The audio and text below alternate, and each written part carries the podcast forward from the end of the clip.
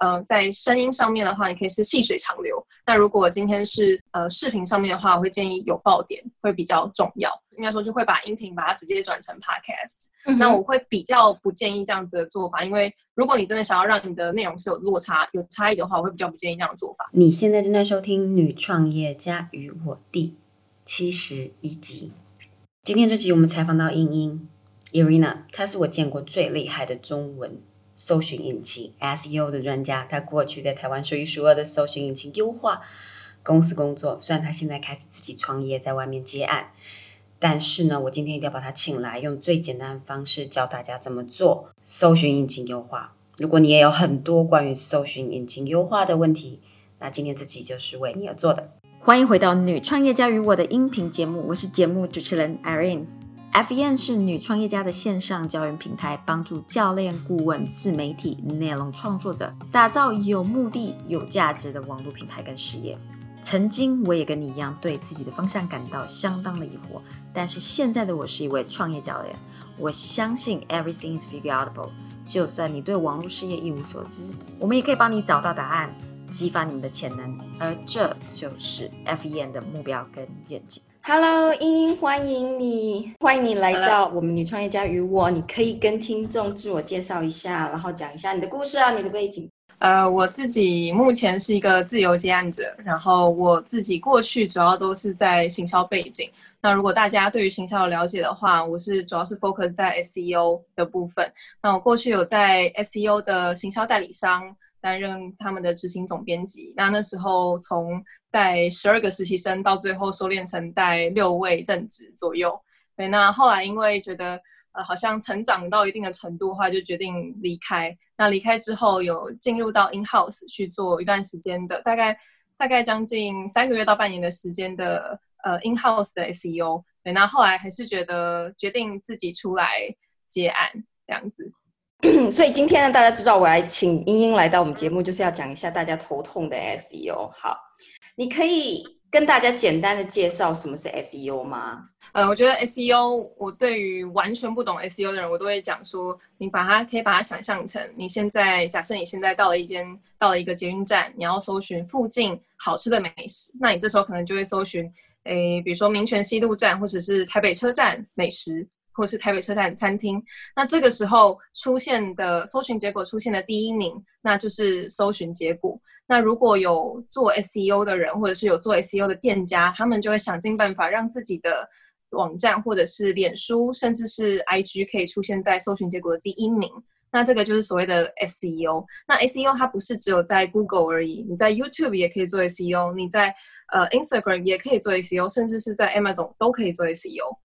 嗯，如果呢，呃，今天大家想要开始网络创业，打造个人品牌等等，因为我们听众很多人都是这样嘛，或者是 coach、consultant，或是跟你一样的 freelancer，那如果他们想要打在网络上面利用 SEO 来提升他们的排名，然后有源源不绝的访客，到底要怎么做？你可以列出几个几大重点吗？你要反过来去思考你的你的受众他的。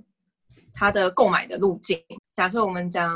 嗯，健身教练这个行业好了，他可能最终就是要找健身教练，但是他一刚开始，他可能不会认为自己需要，呃，可能过完了这个年之后，发现，哎，自己好像变胖了，那这时候他可能会搜寻可能居家减重，或者是减重方法，或者是可能一些断食的方法等等的，他可能去寻求一些，呃，比较简单、比较容易看起来比较容易的，但是。到最后，他有可能可能碰壁了之后，发现哎，好像好像开始还是要去健身房运动比较好。那可能去了健身房运动之后，发现哎，好像又又需要请教练，不然会受伤，或者他已经受伤了。就是你可以把整个消费者他的购买的路径，把它大概画出来。画出来之后，你可以去思考，哎，他在什么时候可能会有问题？我会这样子去解读搜寻引擎，因为在搜寻引擎上面的人，他都是忙碌的。他都是急着需要一个答案的。那如果是在社交软体上面的话，他可能就是比较悠哉的，他比较悠闲的状况之下，他才会去划社交软体。那你可以去思考的是说，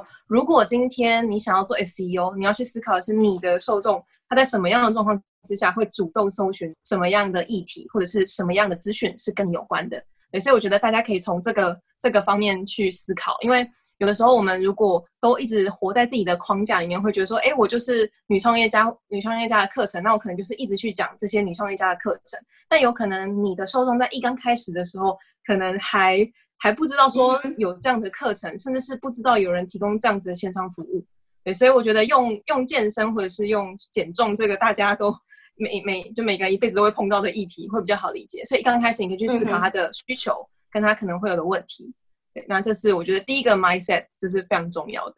就是我的课程内容啊，也蛮常用健身 做举例的，因为我也觉得这是一个大家很容易理解的。然后还有就是因为你这边其实有提到一个，就是嗯，很多人嗯一开始他们觉得自己可能。胖了几公斤，然后他们会先搜寻居家减重。这个在我课程里面，我有讲到那个，嗯，呃，five stage of awareness，不知道中文怎么翻，因为好像我也没有看到有中文在翻。呃，就是大部分人都是 problem aware 第二层，然后第三层才是 solution aware，就是他就是就搜寻了那些居家减重之后，然后开始自己尝试，然后后来又发现，哎呀，糟糕了，doesn't work，或者是还有其他的问题。那就变成 pro product aware，就是他现在就对所有的 product 都很了解，然后最后才是 most aware。所以每一层你其实针对的人都有一点不一样。那你如果写一些嗯 SEO 啊，或者是 marketing 的一些文案啊，你都要去想到这些人。所以这是一个我觉得蛮重要的那个呃 marketing 的那个呃 stage。让大家可以知道一下，但是因为我发现它没有什么中文资源，因为我那时候查，我查一下，就没有中文的资源，所以大部分人可能没有听过这件事情。但所以如果要多了解这一块的话，可能就要来上我的课。对，我这边我这边会我在教我之前带的团队成员的时候，我都会讲 C C Do 这个架构。那这个架构也是我之前的主管。他带我学习到的，就是一样是你可能去可以去思考说，就是在 C 阶段的人，他可能就是有这些需求，他可能是潜在需求，但是他不知道我有这个需求。然后再来可能就是另一个阶段，就是他在考虑了，他可能这时候他就是开始在有好几个选项，比如说减重有好几个选项嘛，减重有很很多种方法。第一种就是我就是节食，然后第二种我就是上健身房找教练，然后第三种我可能就是少吃多动，或者第四种我可能就是吃代餐。等等的，那这些需求之中，他最终他一定会选一个去做。那做了之后有没有效，就就会反映在他之后有没有再回购，或者之后他有没有分享给自己周遭的朋友。就像女生，假设我觉得哎找教练，或者是我吃了这个代餐非常非常有用，这时候我就会去就去 share 给我身边周遭的朋友。所以我觉得这个也是可以思考进去，因为如果我们单纯走在前面的 C 精度而已的话，我们永远只能够网罗到新客。但是如果你可以把后面的 share 的部分做好的话，你可以非常轻松的就做到你的旧客的复购，甚至是他去帮你推广给其他的潜在的潜在的顾客。那大部分人在网站优化常常会犯的几大错误，你可以把它举出来，然后告诉我们怎么调整吗？OK，好，我觉得这个非常有感，因为 之前就会常常被客户就是客诉，也不想客诉，就是他们会。给我们一些回馈啦。那我觉得第一个是你要先知道你的网站体质好不好。很多人就会觉得说，哎，我现在好像要赶快去做这些关键字，我好像应该要 应该要写很多的文章，很多相关的文章，或者是我现在应该要呃把这些关键字布局在我的页面上。但其实有的时候你做了这些事情之后，你会发现都没有成效。没有成效原因是因为第一个你的网站体质本身就不适合 SEO，这个是我们很常发现的，尤其是在电商有些。电商的预就是它直接预设好的那种网站，我不能讲名字，它就是直接是一个电商系统后台让你使用的那种网站。他们大部分都不太适合做 SEO，但我不确定他们现在有没有优化，这个我不确定。对，那那时候我们会遇到第一个困扰，就是如果客户他的网站真的没有办法做 SEO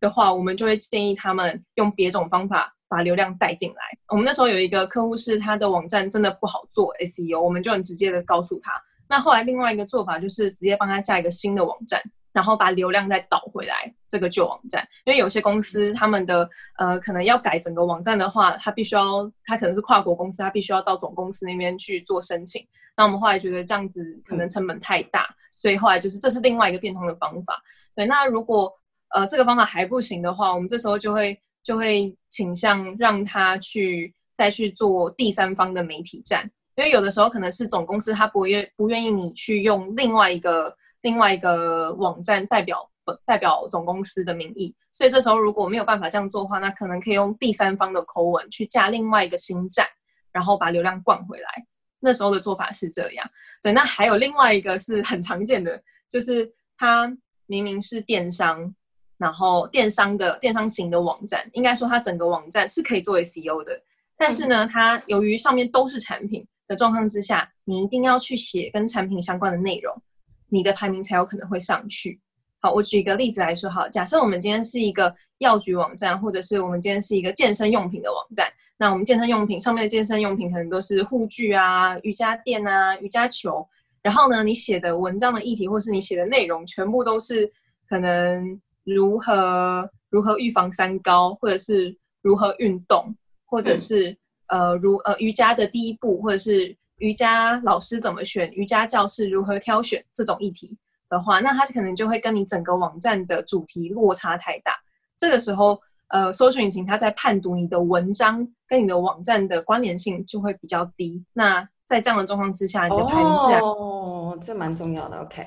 对，这蛮重要。所以那时候我们有遇到一个客户，那时候我接手一个客户是，他是呃药局相关的网站。然后结果他写的内容全部都是跟怀孕相关的，他那时候想要做一个母婴相关的知识。那因为他是药局，所以他也会卖什么尿呃尿布啊、奶粉啊，然后婴儿的用品啊等等的。但是因为他写的议题比较离这些产品字比较远，所以说那时候他的成效就非常的不好。那后来我们怎么去调整，怎么去拯救他？就是疯狂的写各种开箱文，可能尿布的开箱文啊，奶粉的开箱文啊，然后可能是。呃，比如说今年度的奶粉评选啊，或者是妈妈奶粉如何挑选啊，叶酸等等等等等，那这些议题反而就让它的网站排名就非常的高，然后后来流量就有冲起来了。对，所以这是我觉得这最最常见的两种错误。对，哎，那我现在有一个非常有趣的问题了，那所以他后来母婴的内容怎么办？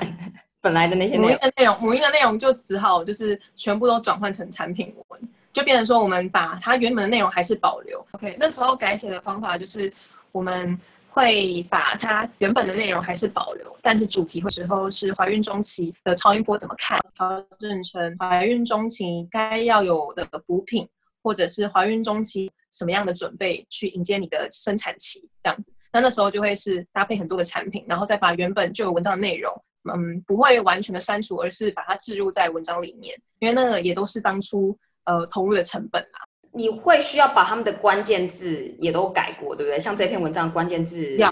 都改过，就要改，对，没错。我们要来聊聊关于，如果是以内容为主，像是我们这样子的产业的人的话，比如说你有音频，或者是你有视频，到底要怎么做 SEO 的优化呢？有，因为工程背景 SEO 跟内容为主的 SEO。的脑袋其实不太一样。嗯，那如果是以内容为主的 SEO 的话，其实我觉得他无论你今天是做音频或者做文字，就是搜寻嘛。那他如果是搜寻的话，今天这个人他主动做呃视频，或者单纯你只有文字而已，对我来说他的用法都是一样的。但是当然会取决于他的渠道。比如说今天如果是如果是做视频的话，跟做音频，我觉得最大的区隔就是音频你讲的内容必须要让人家是嗯让人家是愿意持续听的，就是你要你的内容必须要是。嗯，不能够太有视觉的冲击。对我来说，不能够一次就把爆点全部曝光，因为你一次就曝光的话，那我没有必要听到最后。但是如果你是细细就是慢水细流这样的方式是舒服的，让我听起来是舒服的，慢慢有拼凑出一个概念，或是慢慢让我发觉有哇越来越有新的点子，我觉得这个是比较重要的。那如果是在视频的部分的话，因为在使用者体验上面，我必须得是花我完整的时间。就是停在那边，把我的时间就注意力都放在你身上，所以我相信在做视频的话，你的爆点跟你的安排的重点会比较重要。那在呃一刚开始我们讲 SEO 的话，就是你要如何去找到曝光的点。那在曝光的点的部分的话，我就非常非常建议可以用那个 Seeding Do 的假。现在有这么多个选择，那他为什么要选择你？然后在度阶段的话，我一样是用。一样这个例子来说明好了，因为如果今天假设我今天是要做呃服务型的产品话，因为假设是健身教练，我就提供一个健身的服务服务呃产品。那如果今天是这样的状况之下的话，我会建议在视频跟音频上面的选择，你在视频上面必须要，我觉得必须要让我有一个理由是我愿意花时间打开你的视频，然后在那边完整的可能待个十几分钟、二十分钟的时间，把你的视频看完。所以你在视频上面安排的爆点比较重要。那如果是音频的状况的话，我会建比较建议是可以是故事性，或者是。呃，一些比较软性的内容对我来说，因为我自己也是一个 podcast 的重度使用者，然后我自己也很爱看 YouTube，但是我后来发现，我现在看 YouTube 的时间越来越少，因为我觉得有比较多的时间，我会愿意花在 podcast 上面，因为它不会占据我所有的专注力，然后我同时可以做很多事。对，所以我觉得对我来说的话，在安排上面，我会比较倾向是，呃，在声音上面的话，你可以是细水长流。那如果今天是在呃视频上面的话，我会建议有爆点会比较重要。那我知道有一些人，他们现在的做法是，他们会一边录影片，然后一边把呃那个就另外另外一部呃应该会应该说就会把音频把它直接转成 podcast。那我会比较不建议这样子的做法，因为如果你真的想要让你的内容是有落差有差异的话，我会比较不建议这样的做法。但有些人他就是比较倾向是这样的方式，他可以最省时最省力。那如果今天是在做 YouTube，我之前有个朋友，他的做法是，他会把呃呃音频的音频的精华剪成 YouTube，然后再把 YouTube 的流量导到他的 Podcast。那时候他的做法是这样，但是在 SEO 上面的话，我觉得没有太大的差别。我自己的见解是这样。我觉得音频跟视频最大的不同，是因为大家视频可能是从 YouTube 搜寻，那它就有很强的搜寻引擎的那个效果。音频你很少会上去，然后打说哦怎么创业，很少人会这样搜，对啊，所以你通常是直接搜名字或搜 category，就是搜类型，所以他们的路径有一点点不一样。因为 YouTube 有点太杂乱了，他们那那时候给我的 feedback 是这样，然后会。去做音频的，通常能做得起来的，通常都是呃，真的是有内容，因为它要持续性的一直输出，然后它也要持续性的可能有一些收入，或者是说它有那个目的性才会去做音频。他他们他们给我的见解是这样啊，那时候他们说，因为 You YouTube 现在其实也蛮多乐色影片的。就是那种可能只有图片跟文字，然后随便搭一搭就变成是一个影片的。哎，我还非常非常有用的那个 information，因为我就是还不知道，就是现在有人真的会上去音频，然后搜那个，我自己会啦，但但我也必须说很少，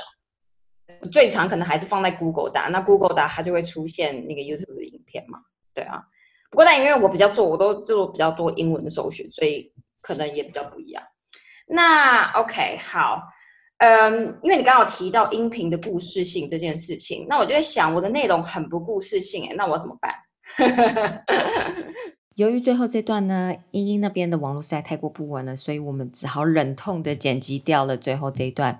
不过最后这段呢，其实没有太多关于我们访纲里面的内容，所以大家不用担心。